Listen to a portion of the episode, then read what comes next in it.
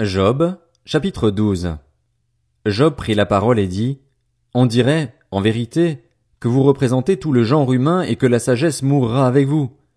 J'ai tout autant d'intelligence que vous, je ne vous suis en rien inférieur. Du reste, qui ignore ce que vous dites? Je suis un homme dont les amis se moquent, moi qui faisais appel à Dieu et à qui il répondait. Le juste, l'homme intègre, un objet de moquerie. Il faut mépriser le malheur. Telle est la devise des hommes heureux. Le mépris, voilà ce qu'il réserve à ceux dont le pied trébuche. La tranquillité règne sous les tentes des pillards, la sécurité chez ceux qui provoquent Dieu, chez celui qui se fait un Dieu de sa force. Mais interroge donc les bêtes et elles t'enseigneront, les oiseaux et ils te l'apprendront, ou parle à la terre et elle t'enseignera, et les poissons de la mer te le raconteront. Qui ne reconnaît pas, chez eux, la preuve que c'est la main de l'Éternel qui a fait tout cela? Il tient dans sa main l'âme de tout ce qui vit, l'esprit qui anime tout être humain. L'oreille ne jauge-t-elle pas les propos et le palais ne goûte-t-il pas la nourriture?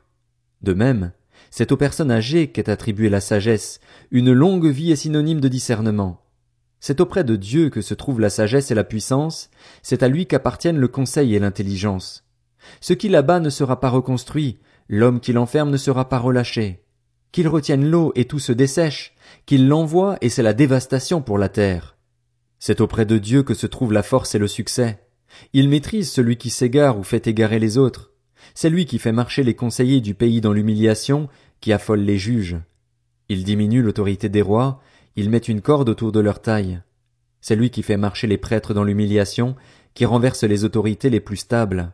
C'est lui qui enlève la parole aux orateurs habiles, qui prive les personnes âgées de bon sens. C'est lui qui déverse le mépris sur les grands, qui prive de leurs aptitudes les hommes forts. C'est lui qui révèle les profondeurs des ténèbres, qui expose l'ombre de la mort à la lumière. C'est lui qui donne de la prospérité aux nations et qui les fait disparaître, qui élargit leur territoire et se montre leur guide. C'est lui qui prive d'intelligence les chefs du pays, qui les fait errer dans des déserts dépourvus de chemin. Il tâtonne alors dans les ténèbres, privés de lumière, il les fait errer comme des hommes ivres. Job, chapitre 13. Tout cela, mon œil l'a vu, mon oreille l'a entendu et y a prêté attention. Ce que vous savez, je le sais moi aussi, je ne vous suis en rien inférieur. Seulement moi, c'est au Tout-Puissant que je parlerai, je veux plaider ma cause devant Dieu. Quant à vous, vous étalez des mensonges, vous êtes tous des médecins sans valeur.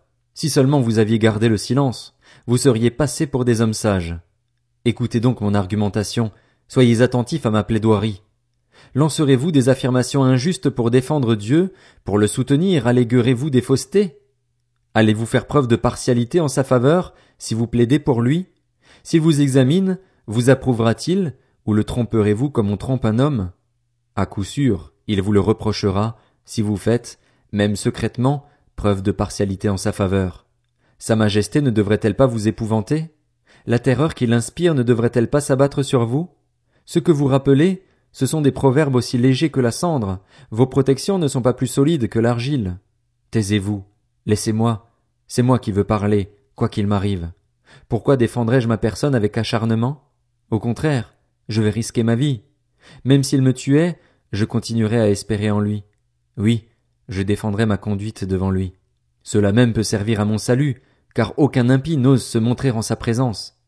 Écoutez attentivement mon propos, prêtez l'oreille à mon explication. Me voici prêt à défendre ma cause. Je sais que j'ai raison. Qui plaidera contre moi? Alors je me tairai en effet et j'expirerai. Seulement, accorde-moi deux faveurs et je ne me cacherai pas loin de toi. Éloigne ta main de moi et que tes terreurs ne me tourmentent plus. Puis appelle et moi je répondrai, ou alors je parlerai et tu me feras entendre une réponse. Quel est le nombre de mes fautes et de mes péchés? Fais-moi connaître mes transgressions et mes péchés. Pourquoi caches-tu ton visage et me prends-tu pour ton ennemi? Veux-tu faire trembler une feuille agitée? Veux-tu poursuivre une paille toute desséchée? En effet, tu écris contre moi des paroles amères, tu me fais payer les fautes de ma jeunesse.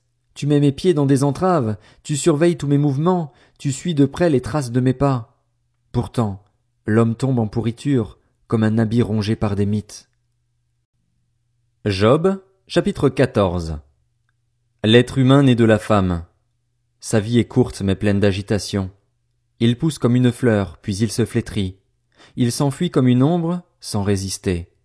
Pourtant c'est sur lui que tu as l'œil ouvert, et tu me fais aller en justice avec toi. Qui fera sortir le pur de l'impur? Personne. Si les jours de l'homme sont fixés, si tu as déterminé le nombre de ses mois, si tu en as marqué les limites qu'il ne peut franchir, détourne les regards de lui et accorde-lui du répit pour qu'il ait au moins la joie du salarié à la fin de sa journée. En effet, pour un arbre il y a de l'espérance. Quand on le coupe, il repousse et il produit encore des rejetons. Même si sa racine a vieilli dans la terre et que son tronc meurt dans la poussière, il reverdit à l'approche de l'eau, il développe des branches comme une jeune plante. Quant à l'homme, il meurt et il reste inerte. Quand l'être humain expire, où est-il? L'eau de la mer se retire, les fleuves arrêtent de couler et deviennent tout secs. De la même manière, l'homme se couche pour ne plus se relever. Il ne se réveillera pas tant que le ciel subsistera, il ne sortira pas de son sommeil. Si seulement tu voulais me cacher dans le séjour des morts, m'y tenir à l'abri jusqu'à ce que ta colère soit passée, tu me fixerais un délai, puis tu te souviendrais de moi. Mais si l'homme meurt, revivra-t-il? Si tel était le cas, je garderais l'espoir, pendant toute ma vie de lutte, que ma situation vienne à changer.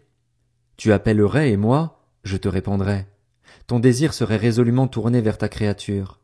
Alors que maintenant tu comptes mes pas, tu n'aurais plus l'œil sur mes péchés. Tu enfermerais ma transgression dans un sac et tu blanchirais ma faute. Mais la montagne qui s'écroule est réduite en poussière, le rocher bouge de son emplacement, l'eau use les pierres et ses courants entraînent la poussière de la terre. De la même manière, tu fais disparaître l'espérance de l'homme. Tu l'assailles sans cesse et il s'en va, tu le défigures, puis tu le renvoies. Ses fils peuvent connaître la gloire, il n'en sait rien. Ils peuvent devenir insignifiants, il n'en perçoit rien. C'est pour lui seul qu'il éprouve de la douleur dans son corps, c'est pour lui seul qu'il ressent de la tristesse dans son âme.